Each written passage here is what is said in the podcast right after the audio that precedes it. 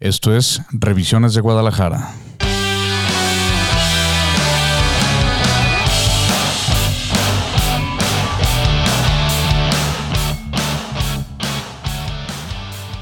Buenos días, Diego. Buenos días, Santos. Buenos días, Cabrito. Buenos días, Diego. ¿Cómo están? Todo dar. Hoy tenemos un tema interesante. Vamos a hablar de el brutalismo en Guadalajara. Brutalismo. Bueno, algunos de ustedes quizá no han escuchado lo que es brutalismo. Estoy seguro que ustedes sí lo han escuchado, Santos, Diego, pero brutalismo es una corriente que a mí en lo personal me gusta mucho. Para mí es una de las corrientes arquitectónicas más interesantes y más auténticas que ha dado el modernismo. Modernismo refiriéndome a todo lo que ha pasado después de la Segunda Guerra Mundial. Eh, académicamente, a lo mejor tú nos puedes decir un poquito más del, del, brutalismo, pero en estricto sentido de la palabra, morfológicamente, significa que es arquitectura en bruto o bruta, es decir, materiales aparentes como el concreto, el vidrio, el acero, el ladrillo a veces, pero sobre todo el concreto. Correcto. Y el brutalismo eh, muestra una parte en donde la estructura del edificio va íntimamente ligada con el diseño o la arquitectura del mismo. Es una arquitectura sincera. Y desde sí. mi punto de vista, de las pocas que valen la pena en, en, en términos teóricos, de toda la sarta de cochinadas que tiene el modernismo, que tiene otras muy buenas. Claro. Así que el brutalismo no hay mucho en Guadalajara, pero el que hay es interesante. Me, me encantó tu descripción de arquitectura sincera. Porque ves, ¿no? Ves el, el, el interior del edificio, o sea, me gustó.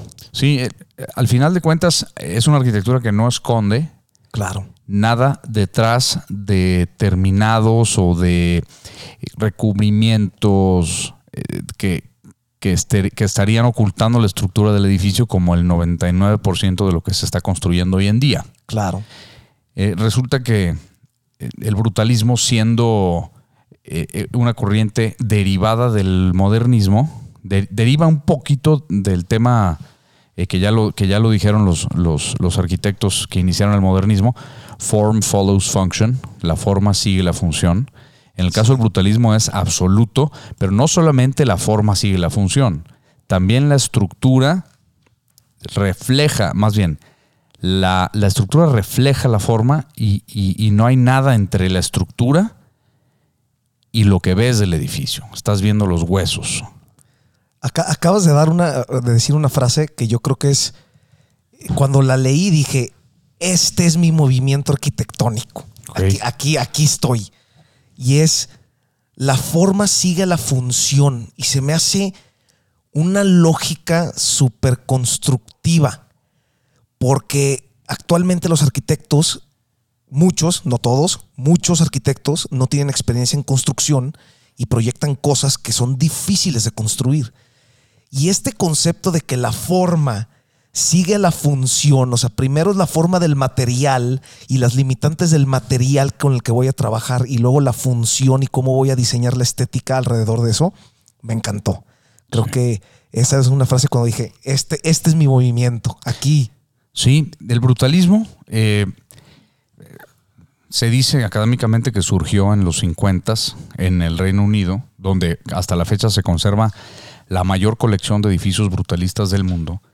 Y, y, básicamente fue un derivado del, del, modernismo en donde los arquitectos buscaban no nada más la simplicidad, sino también precisamente la sinceridad de la estructura. Y como tú bien dijiste ahorita, un arquitecto brutalista sin conocimientos suficientes de estructuras no puede ser un buen arquitecto brutalista. Al final de claro. cuentas estás viendo lo que sostiene el edificio. Y para entrar en un en, en tema un poquito más concreto de lo que, lo que tenemos de este tipo de arquitectura en Guadalajara, eh, voy a empezar hablando de dos arquitectos que son, creo yo, los principales exponentes de esta corriente en Guadalajara. Ok. Eh, antes de mencionarlos a los que están escuchando el, el podcast en Spotify, pueden irse a la descripción del, del- de este episodio y en la descripción ahí hay un link que, que es un link hacia el post que tenemos en, en el blog de revisionesgdl.com para que en donde aparece la etiqueta de brutalismo y ahí pueden ver eh, en ese link le pican y salen eh, la página que les puede servir un poquito como guía de lo que vamos a hablar en este episodio. Entonces, si quieren tener su teléfono, su computadora a un lado mientras escuchan esto, pueden ir siguiendo y viendo los edificios de los que vamos a hablar, porque está bien interesante esta parte. ¿no? Claro, vale muchísimo la pena para que se, no se lo imaginen, lo vean de lo que estamos hablando. Hay muchos edificios que desafortunadamente no tenemos todavía revisados en nuestro blog, pero eh, vamos a hablar de los que sí, que son yo creo de las construcciones más eh, eh, representativas del movimiento. Ok. Y quiero empezar por, por, por uno de los dos arquitectos que, de los que vamos a platicar hoy, Alejandro Son. Ok. Alejandro Son eh, es un arquitecto de origen austriaco, nacido en, en Viena, eh, recientemente fallecido el año pasado. Vino a Guadalajara como parte del grupo de arquitectos que, que representaron a, o que vinieron a abrir la Escuela de Arquitectura de la Universidad de Guadalajara. Y esa generación fue genial, ¿no? Vinieron otros arquitectos austriacos también, eh, artistas, arquitectos modernos como Matthias Geritz, eh, Horst Hartung, que también tiene un par de edificios brutalistas interesantes en la ciudad. Eh, pero Alejandro Son, sin duda, fue en- dentro de ese grupo el, mayor representante de este movimiento.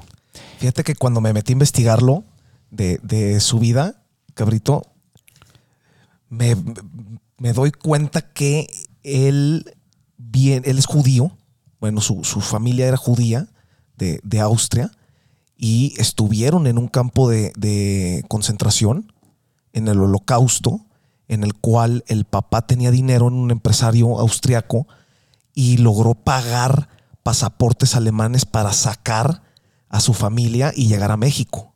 Fíjate. En la embajada de México en Hungría, me parece que fue donde hicieron el trámite. Y de ahí se vino, se vino la familia este, a México y bueno, pues estudió aquí y, y y- y se hizo el gran maestro, el gran arquitecto que, que ahora nos vas a platicar, ¿no? Sí, Alejandro Son tuvo, eh, fue muy prolífico. Él eh, estuvo muy ligado a todo lo que se construyó en Guadalajara durante los años, desde los 50 hasta ya bien entrados los 70 Ok. Eh, para mí, quizá tiene varios ejemplos de los cuales en el link que les dije pueden encontrarlos, pero eh, para mí eh, su, su, su obra magna es el edificio Mulvar.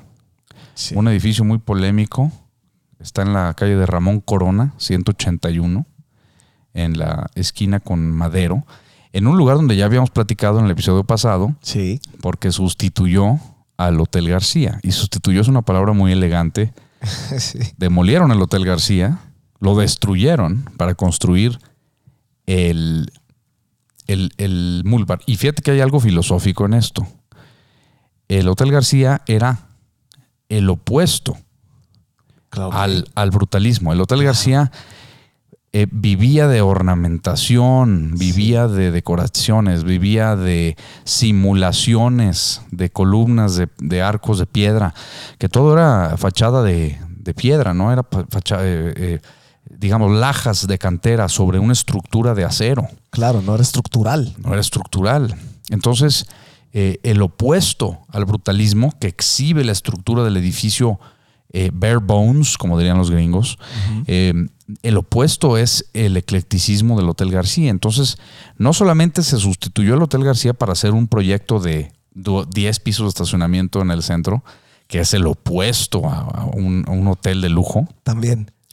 Es decir, en un edificio de lujo, pero que esconde su estructura, se hospeda a la gente más rica de Guadalajara, pero por otro lado, en el nuevo edificio brutalista, con una escala gigante y monumental, que ves la- le ves la estructura, como, o como diría mi abuela, le ves los calzones al edificio, Sí. está hecho para, para guardar coches. Entonces, no hay dos edificios más diametralmente opuestos que el. Mulvar y el García, En concepto, en diseño, en arquitecto, en todo. y habla de la evolución de Guadalajara en el centro en esa época, ¿no? Ya para el 70 eh, todo lo que oliera y se viera como preguerra era indeseable.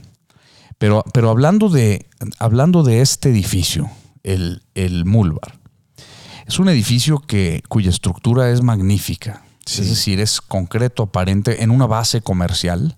Hay un centro comercial de tres pisos en la base que lamentablemente eh, hoy está bastante modificado en, su exterior, con, una serie de ahí de, de letreros, cosas medio feas.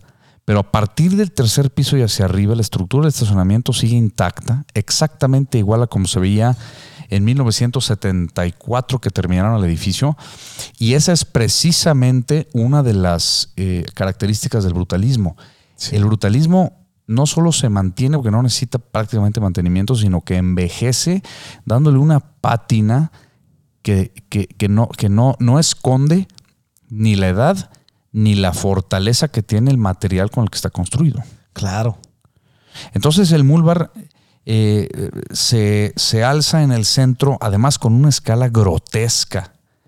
Que, obedece también a su nombre, bruto, como sí, bruto, sí, sí, sí. Es un edificio bruto, literal, eh, una escala grotesca que es mucho más eh, grande y amplio que sus vecinos, incluso insultivo, porque no solamente se levanta 8 o 10 pisos, sino que además aprovecha ese volado sobre la banqueta y, ocupa también ese volado. O sea, no perdona ni un metro cuadrado el edificio. No, y como tú dices, rompe completamente con todo lo que hay alrededor. Contextualmente no tiene nada que ver. Nada. Eh, y es parte también de lo que el brutalismo o la teoría de los brutalistas intentaba hacer, era romper absoluta y completamente con el contexto por el puro hecho de romper absolutamente con el contexto. Claro. No tenía ninguna intención de, de integrarse al contexto, no, este o sea, desde la construcción, la estructura y, el, y de todo es romper con todo.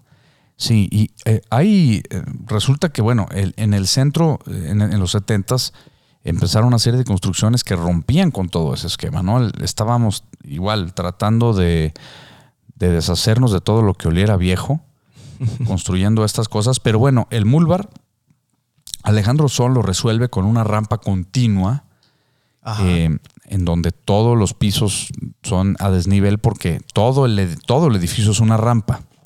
Y la rampa está sostenida por un núcleo de elevadores de concreto y por la, lo que lo hace característico al edificio, pues es la piel o la estructura, el, hoy se le llama exoesqueleto, ¿no? El exoesqueleto que envuelve al edificio de concreto con unos, con unos, eh, con una habilidad de Simbra y con unos terminados que ya quisiera hoy en día cualquier constructor sí, sí, imitar la calidad que, Son logró en, la construcción. Lamentablemente no tengo el dato de quién construyó el edificio. Seguramente alguno de los que nos está escuchando va a saber y estaría buenísimo que nos lo dijera. Sí. Eh, no, no, sé quién sea la constructora, pero sin duda la precisión, la limpieza y la calidad de cómo se terminó el concreto es mérito seguramente 100% de Alejandro Son, que era muy detallista. Claro.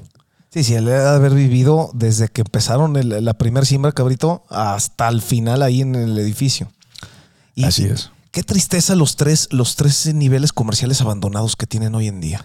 Pues es que, fíjate que no están abandonados, pero están casi abandonados. Yo hace, hace unos, unos meses fui a tomar fotos al centro y me encontré con, eh, pues ahí hay, me estacioné ahí y para salir hay que entrar al, centro comercial. Yo diría que 80% de los locales están vacíos. Es tan rentable el estacionamiento que no necesita ni siquiera los locales, ¿no? Claro.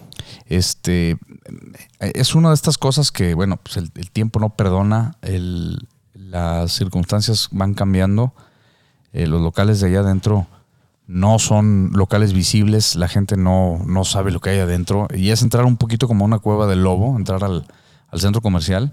Entonces, e, e, es un poquito interesante que haya dos programas.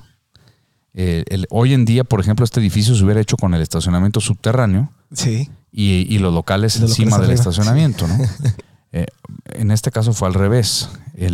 y creo que fue un, un ejercicio en donde prueba que, que, que la habilidad de Alejandro Son y la tecnología para construir estas cosas Ya en el 74 era muy avanzada. Sí. Y hoy en día queda como el recuerdo de una época completamente irreverente, sin respeto hacia el centro histórico y, y con un movimiento que definitivamente busca incluso ofender. Para mí el brutalismo es eso. Ok. Busca un poquito también ofender las tradiciones y las, eh, la- la- las costumbres de los contextos, poniendo unos armatrostes que sí o sí los vas a voltear a ver. Claro. Fue muy polémico edificio, pero ah, qué chingón está.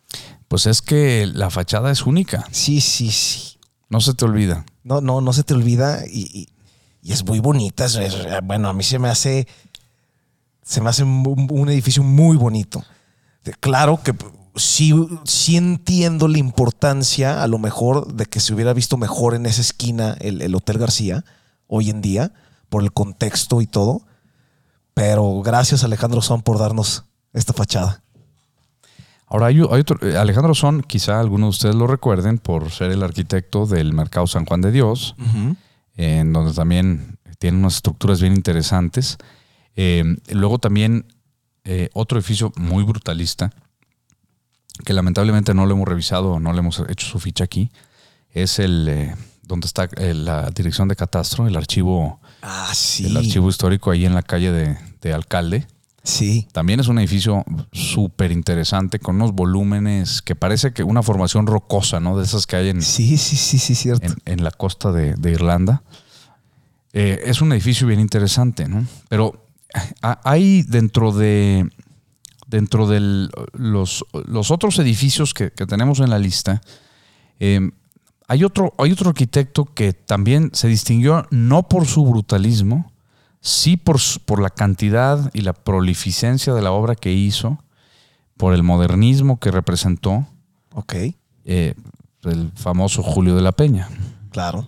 Eh, yo incluía el edificio El Nilo en esta lista de los edificios brutalistas, eh, no solamente porque está usando el concreto aparente de una forma bastante interesante, sino también porque para mí este es el mejor edificio de Julio de la Peña. Y vaya que Julio de la Peña hizo muchos edificios. Y muy, sí, muy bonitos. Pero este edificio es como una joyita, ¿no? Es, es, es, es una. Es, es un edificio que guarda sus proporciones en todos los sentidos. Es un, es un cubo perfecto, Ok. Con una plaza que lamentablemente hoy está bastante jodida. Eh, es un edificio en donde eh, usa la proporción áurea para las ventanas, eh, el uso de celosía para el, para el último piso, para esconder instalaciones y, y seguir respetando la proporción del resto de los pisos, con unos entrepisos de, de losa llena, o sea, tener unos 20 centímetros cuando mucho, es decir, Sí. estructuralmente es un edificio que tiene mucho rollo y que pues es, es un cuadrado, es un cubo casi perfecto de 20 por 20 por 20. Y, y hay una relación que yo hago con, con el edificio donde estamos ahorita, mi estimado Cabrito.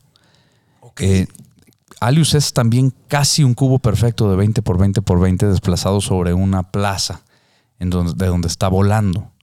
Eh, yo no sé si mi querido Beto Thatcher eh, sa- eh, sabía el- la existencia o entendía las proporciones y las medidas del edificio El Nilo, pero hay una proporcionalidad bien interesante. La diferencia es que Alius tiene cinco pisos y este tiene siete pisos. Órale. Y habla también pues, de las dimensiones y de, y de la, y de las medidas que se usaban en esa época, en los 60 cuando se construyó el edificio. Pero si ustedes ven las fotos del Nilo, el uso de la cimbra de madera eh, es, es increíble, ¿no? O sea, es, fue un trabajo súper artesanal Sí. el haber cimbrado ese edificio y que quedaran los plomos tan perfectos eh, y, que, y que quedaran los ángulos tan bien hechos. Igual, reto a los constructores de hoy, y si me están oyendo ya saben quiénes son, a que hagan un concreto de esta calidad. Claro. Después de set- 60 años, eh, sigue intacto. Sí, sí, sí, padrísimo. Esa, la última foto que tienes, ahí, veo la similitud con Alius.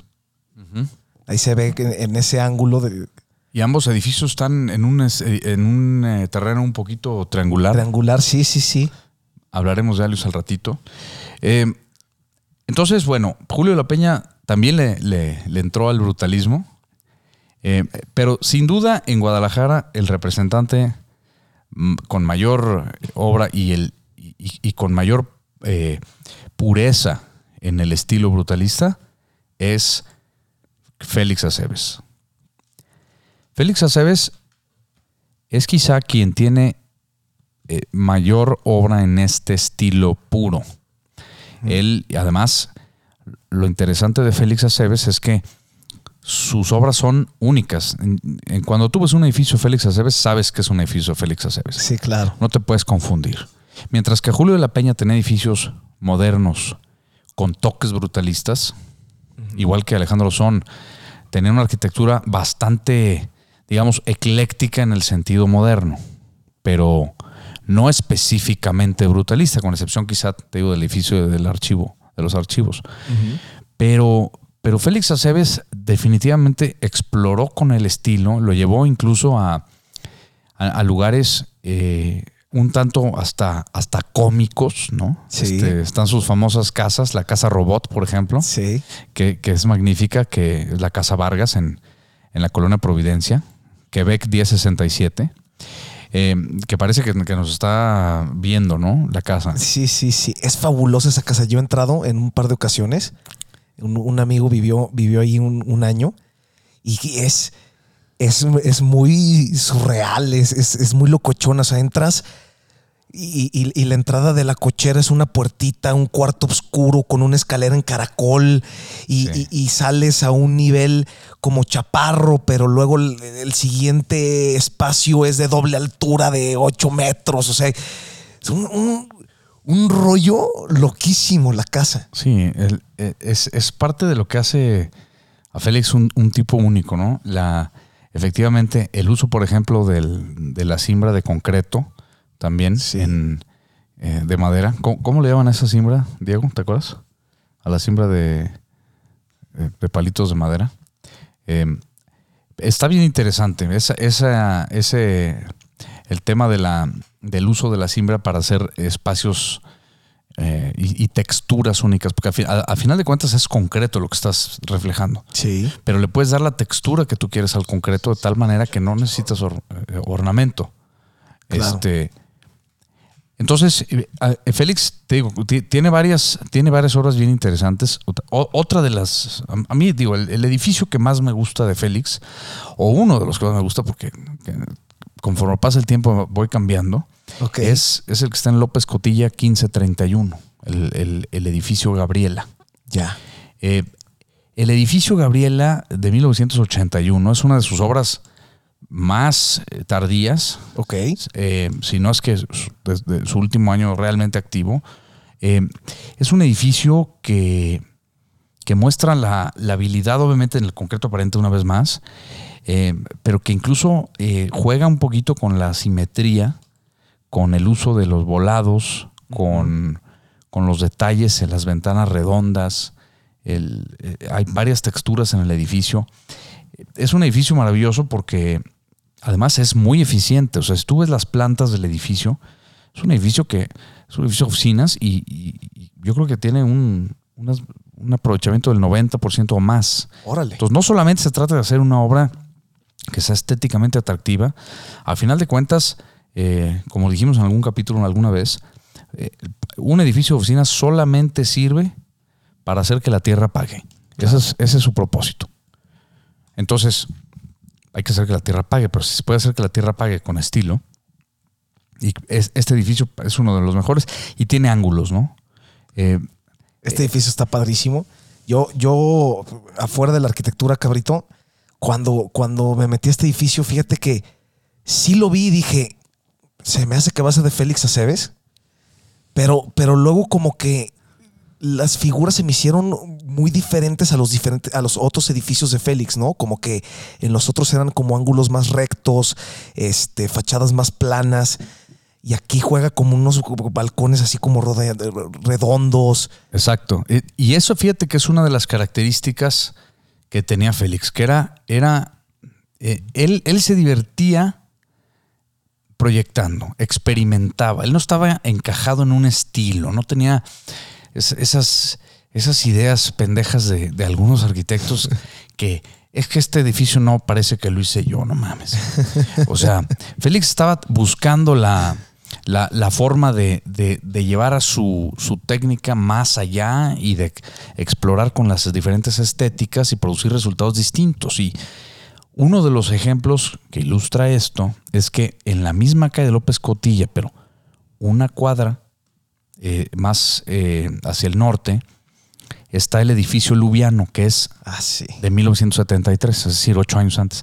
En ese edificio, ahí se ve lo que tú dices, las líneas rectas, el sí. uso de una cimbra, también bien interesante. Eh, el edificio Lubiano, eh, perdón, es de, es de 1978, no de 1973, es decir, nada más tres años antes del Gabriela.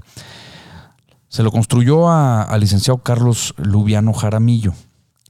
Y, y ese digamos, es, es, es, un, es un edificio que también se construyó como edificio de oficinas en una planta muy horizontal y muy larga.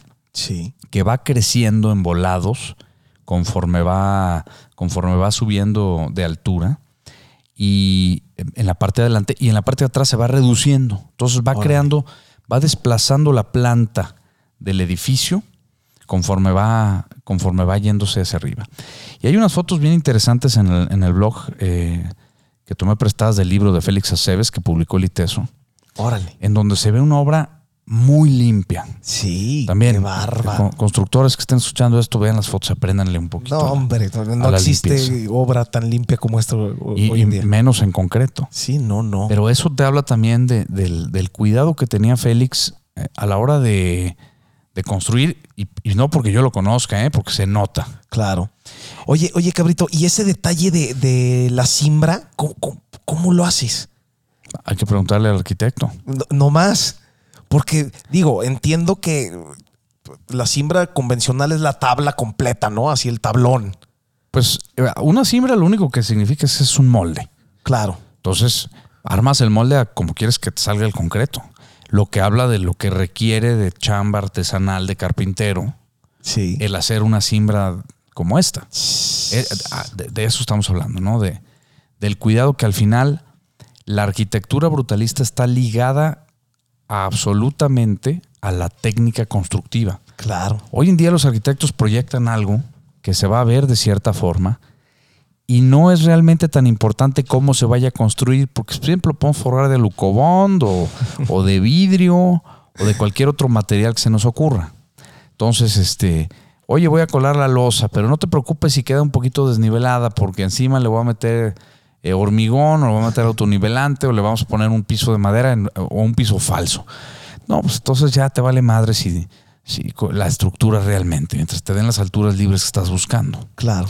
Los buenos arquitectos son los que entienden perfectamente bien de la estructura del edificio y cómo esta va a interactuar al final con el edificio. Y es lo que hace estos edificios tan interesantes. Claro. En general, todos los brutalistas, pero en específico a la arquitectura de, de Félix Aceves.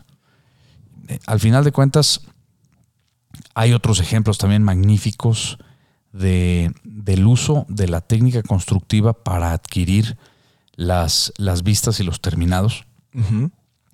Uno de los que uno de los que me gusta mucho también es eh, el edificio San Carlos que está en Avenida México. Sí. Este edificio eh, es un edificio de 1978. Ok. Eh, fue, lo, lo, mandó a hacer eh, mi estimado amigo Carlos Ibarra eh, perdón, Salvador Ibarra. El, estaba leyendo Grupo San Carlos, que es el, el propietario, su, su, empresa constructora. Pero, pero Salvador Ibarra, don Salvador, para los amigos Chavo Ibarra, eh, desde el inicio que, que, concibió el edificio, lo concibió para, para que fuera su oficina. Okay. Y, lo hizo con la intención también eh, de, de, que la gente viera que Grupo San Carlos construye bien. Okay. Por lo tanto, por lo tanto, le pidió al arquitecto eh, Jorge Rojo, uh -huh. Santa María, que proyectara un edificio que, que su estructura fuera aparente, pero que además tuviera una serie de parasoles que se van extendiendo hacia afuera del edificio, todos en concreto, pero con una calidad eh, increíble y con un diseño bien interesante. Este edificio lo pueden encontrar en Avenida México 2554, en la esquina con Victoriano Salado Álvarez. Sigue siendo de Grupo San Carlos, sigue estando ahí sus oficinas. Ok, es, es una maravilla el edificio, ¿eh? Y fíjate que yo cuando pasaba por ahí y, y- y luego pasaba por el, por el Lubiano, yo decía, han de ser los mismos arquitectos. Y creo que tú fuiste en el- en el- hace seis meses el que me corrigió de que ese, ese edificio de Félix Aceves, no, cabrito, ese edificio no es de Félix Aceves, pero tiene como mucho, ¿no? Y, y esta idea de, de que las... O sea, porque aparte lo que vemos de concreto por afuera es estructural. Sí, claro. O sea, fu- funciona estructuralmente, no, no, no, no es de adorno como el día de hoy. No, el- es- los parasoles tienen la, la, eh, la función de, de detener el, el- el asoleamiento, porque la- el edificio, si mal no recuerdo, tiene un- una orientación sur-oriente. Entonces es una orientación que le pega el sol. Los parasoles tienen esa función. Eh, pero pero si, si te metes al detalle del edificio, lo que hizo, lo que hizo el arquitecto fue bien interesante porque dentro de la misma estructura del edificio de concreto, hizo eh, todos los demás componentes necesarios para, para complementar el uso cotidiano del mismo. Es decir, desde el letrero que dice Edificio San Carlos, que está eh, cimbrado dentro de un parasol, Ajá. el- los barandales de la escalera, que también están en concreto martelinado y que son parte fundamental de la estructura del Qué edificio. detalle. Es, es decir, el edificio completo se eh, recae en, en la habilidad del arquitecto. Aquí sí sabemos quién lo construyó. Sí, claro. Aquí sí sabemos que fue Grupo San Carlos. Sí construyen bien, ¿eh? Eh, y, si ves, y si ves el edificio, pues puedes ver la nitidez con la que simbraron las- los parasoles. Todavía se alcanzan a ver ahí los, los pequeños agujeros de los espárragos. Sí. Se ve también padrísima la pátina de las humedades, cómo escurren por los parasoles y le van dando eh, eh, este, estas sombras de, de- de- al concreto, que eso solamente se puede lograr después de muchísimos años. Claro. Hay un, un, un buen amigo eh, que me metió al mundo del coleccionismo de las, de las eh, artesanías prehispánicas eh, de, la, de la civilización del occidente de México.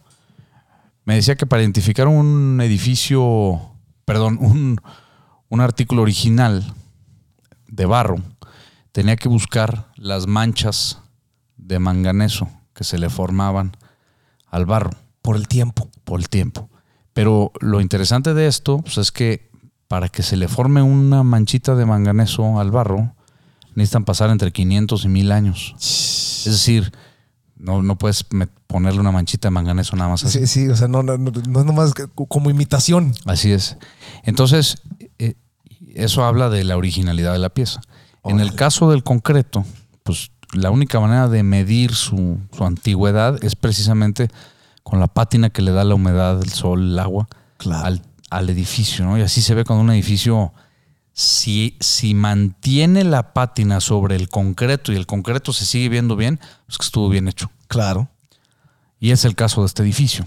Esa última foto y la penúltima están padrísimas, las del blog.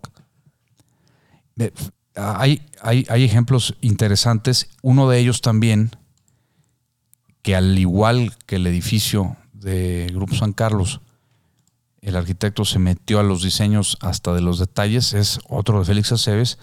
Uno de sus edificios más interesantes es el edificio Basarelli. Ok. Víctor Basarelli fue un artista eh, húngaro que después se nacionalizó francés y durante los la época moderna fue uno de los principales eh, representantes del estilo eh, que, que empezó con el Bauhaus. Entonces se le considera un artista Bauhaus y luego fue mutando hacia, hacia diferentes eh, temas desde el surrealismo hasta el cubismo. El, el- el padre del op art, ¿no? Le dicen, el optical art. Exactamente. A mí, a- muy locochón para mí. No, no, no, me, me mareo, lo veo y, y siento que son de esos de que tienes que hacer viscos para ver la imagen que está atrás de 17 millones de pescaditos. Sí. Eh, Así se me hace ese tipo de... Pues yo creo que eso es lo que quería, ¿no? Sí. Al final es, eh, es, es uno de estos, al igual que Félix, uno de estos artistas que trata de que su obra cause impacto. Claro. Que no sea nada más un edificio más. Sí, sí. Que la gente pase y diga, puta, ¿qué es eso? y eso logra Félix con ese edificio de, de Antonio Valeriano 3633 en la colonia Chapalita. El, el edificio Basarelli tiene una fachada muy sui generis, Sí. completamente diferente a cualquier otra cosa que vayamos a encontrar. ¿Esto es un, un prefabricado, no cabrito? ¿O es, ¿O es parte de la estructura? Yo supongo que es un prefabricado de concreto hecho a la medida, Ok. que luego se instaló en obra, pero sigue siendo concreto. Eh, una de las cosas que me gustan de, de este edificio es que cada espacio tiene una función específica y es muy ordenado y muy simétrico. Sí. O sea, el coche se estaciona abajo del departamento, eh, la escalera viene también eh, como parte de la estructura. Tiene unas, unos tipo barandales que son como, como una especie de, como de canales de agua. Está espectacular esa escalera. Hay unos edificios en Providencia que tienen lo mismo, muy parecido, que también son de Félix y que me falta tomarles fotos para... Sí, esos, ese, ese edificio que tú dices es como entre este y el que está en Jacarandas, ¿no? Porque Sí, Jacarandas es el, el que le dicen el barco, la casa de Félix es la casa Sepúlveda, la casa Sepúlveda, en Jacarandas. que ahora la- lo hicieron departamentos. Yo no sabía que lo habían hecho departamentos. Sí, son, son un- creo que ocho departamentos. He, he estado también allá adentro, Sí. en, en uno de ellos, también muy locochones, con Sí. esos balcones así como en forma de velas. Sí, antes, antes cuando, cuando en Guadalajara no había tanta miedo, porque no creo que haya más inseguridad que en el 77, pero ya hay más miedo. Que- Entonces, este, antes, antes la casa estaba abierta, hoy tiene una, una reja espantosa que no deja ver la casa hacia adentro, Sí, motivo por el cual no le puedo tomar fotos, pues ni modo que le tome foto a la reja. ¿no? solo se ven, creo que dos balcones, ¿no? De, de- de la calle. Y ahí está una de las, una de las eh, cosas que, que me ponen a pensar. La arquitectura de preguerra y la arquitectura de ciertas épocas, de buenos o malos arquitectos, es muy fácil de fotografiar porque no, escon- no se esconde atrás de nada. Claro. Ahora puede haber casas espectaculares en Colinas de San Javier. De hecho, hay una de Félix. Aceves. Pero, pero pues nunca se entera nadie, ni, ni la va a ver nadie nunca más que la persona que, la, que vive ahí. Claro. Este, y eso es una contradicción. Eh, hay, hay arquitectos que efectivamente pues, tienen obra por ahí, escondida detrás de muros, Ujú. Que pues, está bien interesante, pero no, no es posible fotografiarla ni es posible admirarla. Y por lo tanto, y disculpen a los arquitectos que lo hacen, su arquitectura es irrelevante para el contexto urbano. Claro.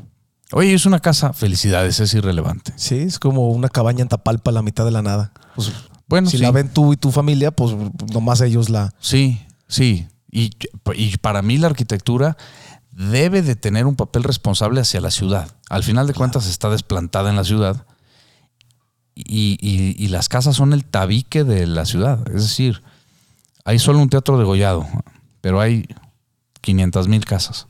El volumen de las casas proporcionalmente es mucho más importante que el teatro degollado. Claro. Las casas detrás de bardas, pues lo que, el- lo, que- lo que le está aportando a la ciudad es la barda, La barda. no la casa. Claro. Que termina pintada con el candidato de los partidos políticos. Y eso me gusta de. y exacto. Y eso me gusta del edificio Basarelli. El edificio Basarelli no tiene reja, ni tiene muro, ni tiene nada. Sí. Juega directamente. Es, es- En la calle. sí. Bueno, es un edificio bien interesante con unas formas geométricas. De hecho, la, la- la- forma que deja entrar a la casa es como una llave, ¿no? Es como el- Está padrísimo. Es un La- keyhole. Lo que es la escalera, el barandal es así como de canal. Y, y la puerta de entrada están. Este edificio de, lo terminó en el 77, eh, Félix Aceves, y es, se le dice eh, edificio Basarelli. No estoy seguro si es el nombre oficial del edificio o si la gente le dice así porque parece una obra de Basarelli. Así que eso es también tarea para habría quien nos habría que investigarlo. Lo que sí sabemos es que el, el edificio Basarelli son departamentos que se construyeron en lo que era eh, una parte del terreno vecino de, de un doctor Verduzco. El doctor tiene una casa muy grande ahí en la colonia Chapalita y decidió contratar a Félix para que le hiciera unos departamentos para renta, pensando en las hijas del doctor Verduzco, que tuvo puras hijas, ¿Pensando en la vivienda para ellas o pensando en dejarles una renta? en dejarles una renta, Ok. según entiendo. Ok. Así que si, si lo vemos en Google Maps, vemos que es una fracción incluso de la casa del doctor que sigue, Ok. un cuadrito en la esquina del terreno. Ah, mira. Así que supongo que al no tener que vender los departamentos, como dicen por ahí, se deschongó. Haz lo que quieras. Y afortunadamente nos dio esta obra de arquitectura Claro. brutalista, que es parte también de lo que eh, los arquitectos muchas veces exigen, ¿no? Tener un cliente que, que sea lo suficientemente atrevido para aceptar el producto que ellos están haciendo. Claro. Muchos de ellos deciden no trabajar con los clientes que no les dejan hacer exactamente lo que ellos piensan hacer. ¿no? Claro. En el caso de, del edificio Basarilli sí se logró. Qué, qué bueno que. Y, y en general, ¿no? Que, que Félix tuvo estos clientes que les dejaron, pues, sacar sus ideas. Sí, en, en el, en el tema de las de las eh, de la arquitectura moderna existe mucha relación con el tema del arte, bueno, en todas las épocas de la arquitectura. Pero hay un edificio que me llama la atención que también tiene un estilo que yo podría considerar brutalista y es obra de Fernando González Gortázar. Lo hizo para su señora madre, Ok. eh, Paz Gortázar, viuda de González Gallo. Este edificio en, en la calle de Ramón Corona 370, en pleno centro histórico, esquina con Avenida Revolución, es un edificio de oficinas que tiene más o menos 10 pisos Ok. y, que, y que destaca porque, digo, además de que es un edificio muy limpio, estilo moderno, en su, en, en su fachada lateral, que es ciega, tiene, tiene una obra del artista Luis Tomasello, un artista argentino, que, que trabajaba mucho con figuras geométricas. Ok. Entonces, el edificio eh, tiene este. Tiene esta obra de, de Tomaselli y digo, al final el edificio es, es- es estéticamente limpio. Volvemos al principio del, del brutalismo. Absolutamente agresivo con el entorno. Es un edificio que colinda con el templo de, de San Francisco. No se rompe. Lo supera en altura. Le dice, aquí estoy y ahí te va, cabrón. ¿Y de qué material es, es esa escultura? Supongo que debe ser de metal o de concreto. La verdad es que no estoy seguro. Está adosada de alguna manera al muro, así que quizá probablemente fue, es de metal y ya está eh, soldada con algunas placas ahogadas en el concreto, alguna de ese tipo de cosas. Este, Parece, parece un, un- un estilo de. o el mismo artista de los cubos, ¿no? De, de aquí de la glorieta. Fernando González Gortázar. Los, cu- los cubos los hizo el, el arquitecto del edificio. Así es, Órale. Exactamente. Mira, mira nomás. Entonces, pues sí, ahí, ahí le gustaban los cubitos al señor. Sí. Pues sí, resulta que, el, que al final lo, lo- lo interesante de estos edificios y del estilo en general es que se vuelven atemporales. Eso no sé si sea bueno o malo, solamente es una característica del edificio. Claro. Yo no sé si este edificio es de 1968 o del 2000. Sí. Y al final de cuentas obedece a la teoría detrás de tanto del brutalismo como del modernismo de forma sigue función y si la función del humano no cambia en 40 años, tampoco tendría que cambiar la forma. Claro. Así que un edificio de 1960 y un edificio del 2000 en donde las actividades que se llevan a cabo dentro del mismo sean las mismas, debería ser idéntico, Claro. en teoría. En teoría. Claro. Cuando entra, cuando entra la moda, la estética y los gustos personales, es cuando los estilos arquitectónicos mutan. Ok. Una cueva es una cueva. Y el hombre du- duró 200 mil años durmiendo dentro de una cueva. Porque lo que quería era protegerse del clima y de los Sí. animales. Pasa un poquito lo mismo con, con el brutalismo. Es, yo voy a construir un edificio que tiene una función y que necesita un material. Y el resultado tendría que obedecer solamente a eso. Ok. Y de paso te voy a enseñar la estructura para que veas cómo está hecho. Sí. Y por eso me gusta también el edificio en donde estamos ahorita. Padrísimo edificio. Unión 601, obra de Beto Thatcher, que aunque quizá Beto no lo considere un edificio brutalista, el edificio es brutalista aunque no quiera. Que, que no entiendo por qué no lo considera brutalista. No, no sé si lo considere brutalista o no. Nunca le he preguntado. Ok, ok. Pero al final de cuentas, como bien decía, como decía Cass Gilbert, un edificio de oficinas es una máquina para hacer que la tierra pague. Si además de que haces que la tierra pague, haces que la tierra pague y tengas mayores utilidades, el edificio es un edificio bien hecho. Claro. Si nos quitamos el tema romántico de por qué un edificio comercial es como es, tendríamos que entrar en temas de tenemos que hacer que el edificio sea de bajo mantenimiento, que sea eficiente, que, sea, eh, que sea fácil de transformarse a diferentes usos según cómo va evolucionando tanto el tiempo como el uso de la tierra, como las políticas, etcétera. Y debe de ser un edificio muy flexible. Y por eso en esta lista hemos visto edificios que, son, que están prácticamente sin cambios desde que se construyeron.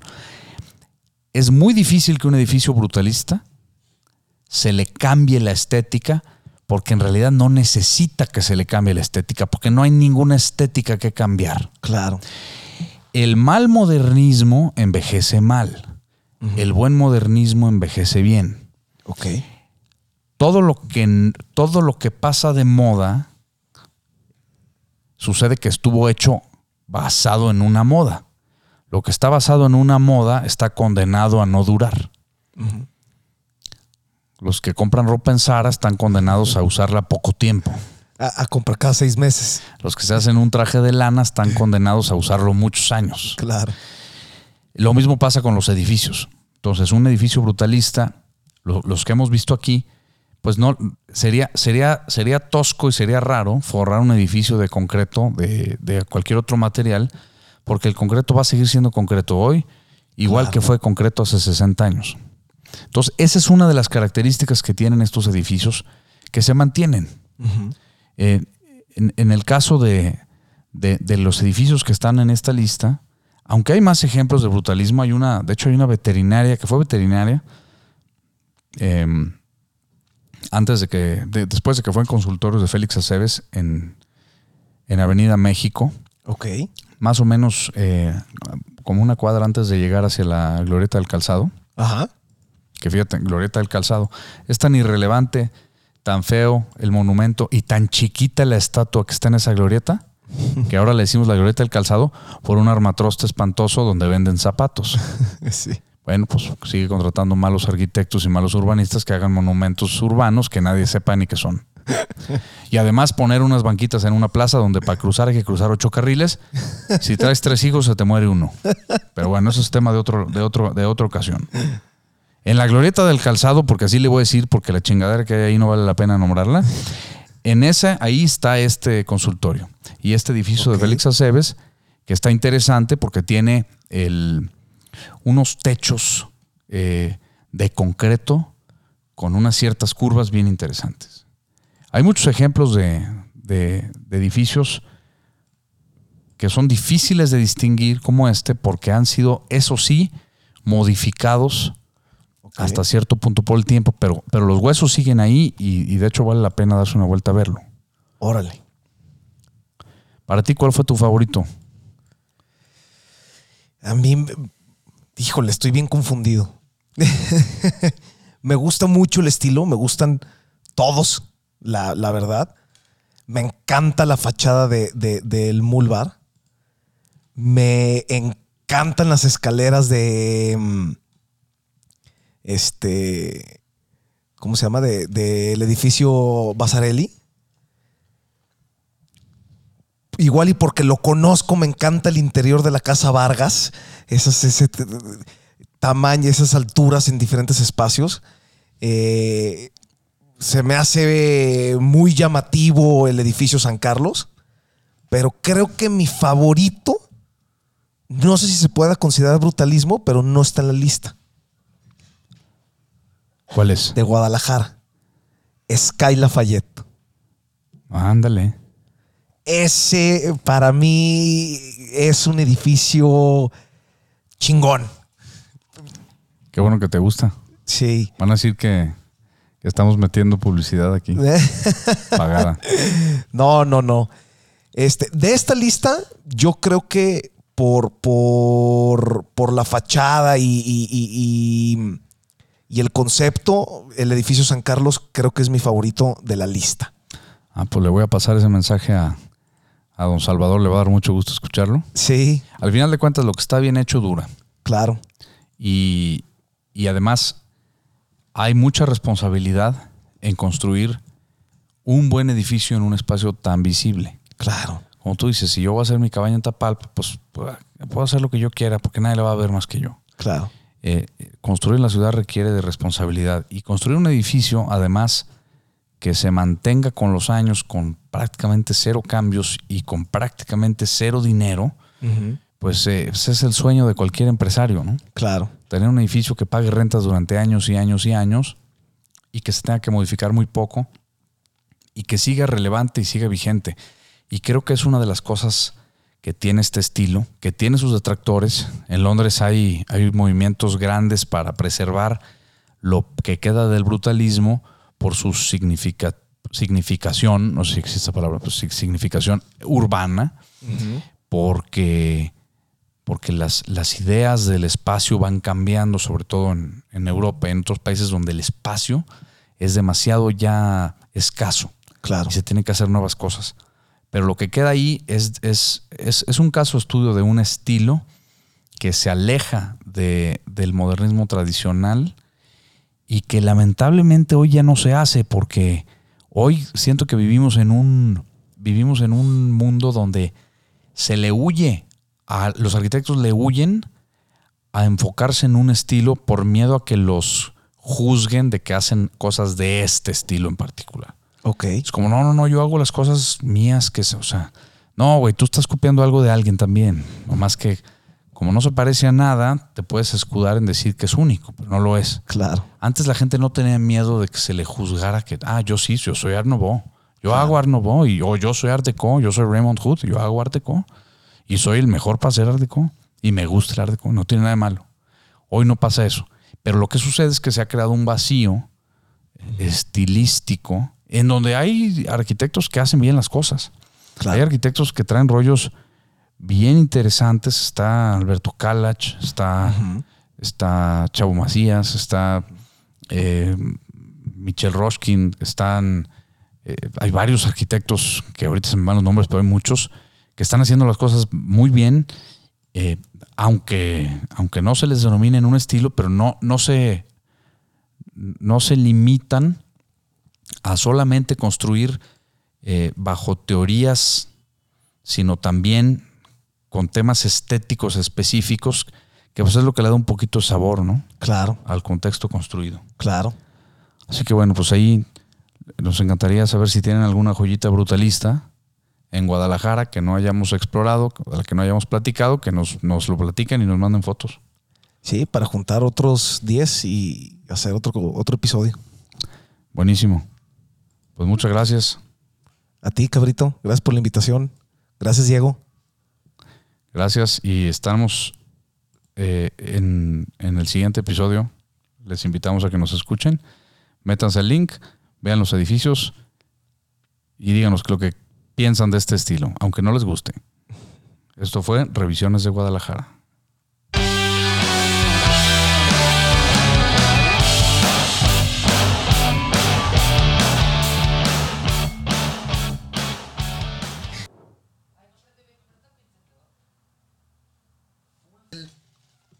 Primer episodio que ni siquiera grabamos nosotros.